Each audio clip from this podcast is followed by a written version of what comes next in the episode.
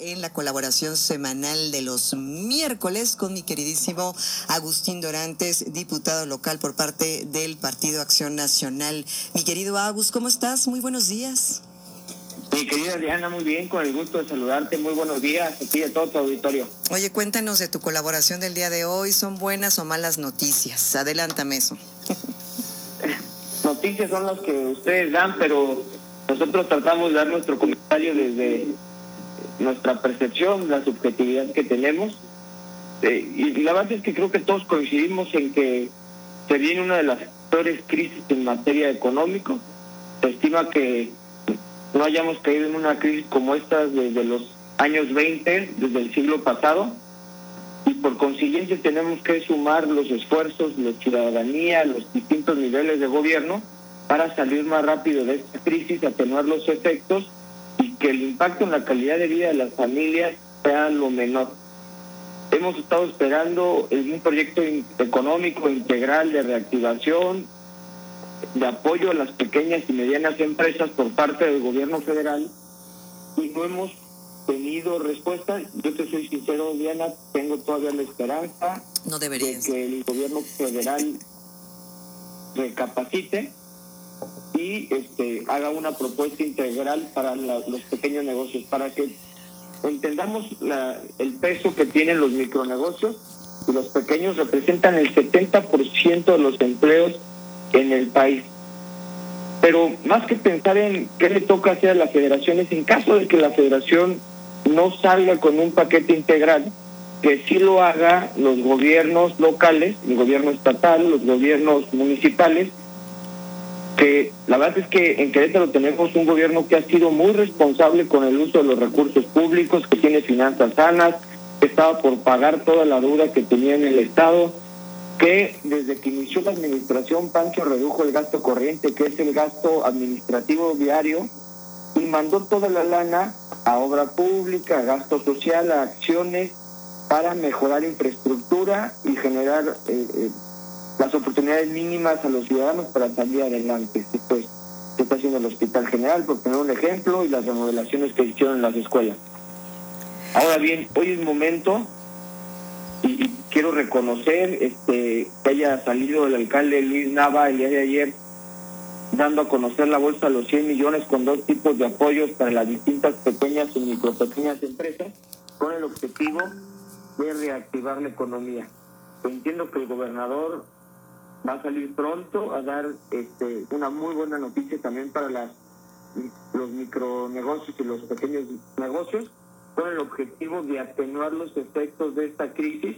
Y hay que recordar algo bien importante y quiero aprovechar tus micrófonos para, para hacerlo.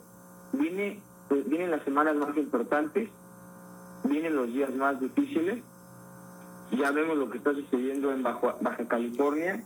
No nos enteramos hasta que este actor dio a conocer lo que estaba sucediendo en la realidad que pasaba allá. Lo que dijo Eugenio de fue que caen como moscas. Pues, es muy grave si no tomamos las medidas precautorias, las medidas contempladas por la Organización Mundial de la Salud, el gobierno federal y el gobierno estatal, de buscar lo mayor posible el aislamiento, el no salir de nuestras casas y en caso de ser necesaria, tomar las medidas de precaución, de lavarnos las manos y todo lo que ya conocemos, se puede exponenciar la enfermedad, se pueden exponenciar los contagios, pueden aumentar el número de personas que necesitan camas y que no nos vaya a pasar lo que está pasando en Ecuador, en Nueva York, donde se colapsa el sistema de salud. Entonces, es bien importante que los ciudadanos seamos responsables de lo que puede llegar a pasar si no hacemos lo que nos toca. Pero también necesitamos que los gobiernos, tanto municipales, estatal el gobierno federal, que es el gran recaudador, tiene el 90% de la recaudación de todo el país, propongan medidas concretas con el objetivo de generar certeza y tranquilidad a las personas para que puedan seguir las medidas de aislamiento y de esta forma este, hacemos a una reactivación económica y atenuar los efectos de esta crisis que va a ser como hace no, como no veíamos una hace 90 años. Mi querido Agustín Dorantes, eh, diputado local de Acción Nacional, hoy ya son cinco semanas desde que empezaron a instaurarse estas medidas y estas recomendaciones por parte de las autoridades sanitarias. Y desde ese entonces habíamos platicado tú y yo acerca de, de la creación de un plan de recuperación y de transición económica para el Estado. Yo hace rato te decía cuando mencionabas que todavía tienes esperanza de que la federación reaccione, yo creo que eso no va a ser así, yo soy un optimista eh, pesimista, no creo que, que eso vaya a suceder, creo que tendríamos que dejar ya esa esperanza de lado. Y nos distrae, me parece, y yo creo que el, presidente está más preocupado por aparecer en las boletas el próximo año, ¿no? Con su tema ahora de la revocación de mandato.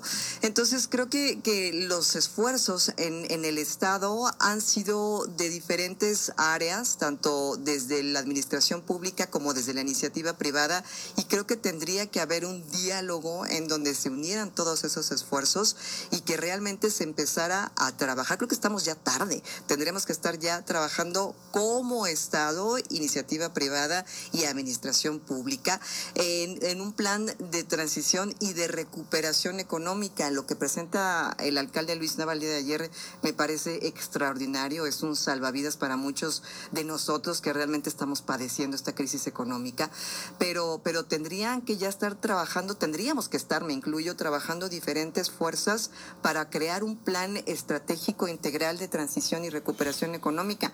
Ayer el Fondo Monetario Internacional ya ni siquiera es un decrecimiento, o sea, ya son menos 6.6% de depresión económica que calcula, según estimaciones, el Fondo Monetario Internacional. Entonces, eso ya es una realidad, eso ya lo estamos viviendo ahorita. Se han perdido todos los empleos que se crearon el año pasado por parte de la federación, entonces tenemos que estar trabajando ya ahorita en ese plan de recuperación y de transición económica, Agus. Y, a lo mejor por eso tengo yo esperanza, Diana, porque yo sé lo que están haciendo aquí en, Querétaro. Y yo sé cuánto llevan trabajando en este plan económico para darlo a conocer a la ciudadanía yo sé que la medida que propuso Luis Nava también la están trabajando otros alcaldes para darla a conocer y exponenciar el número de créditos que lleguen a los micronegocios.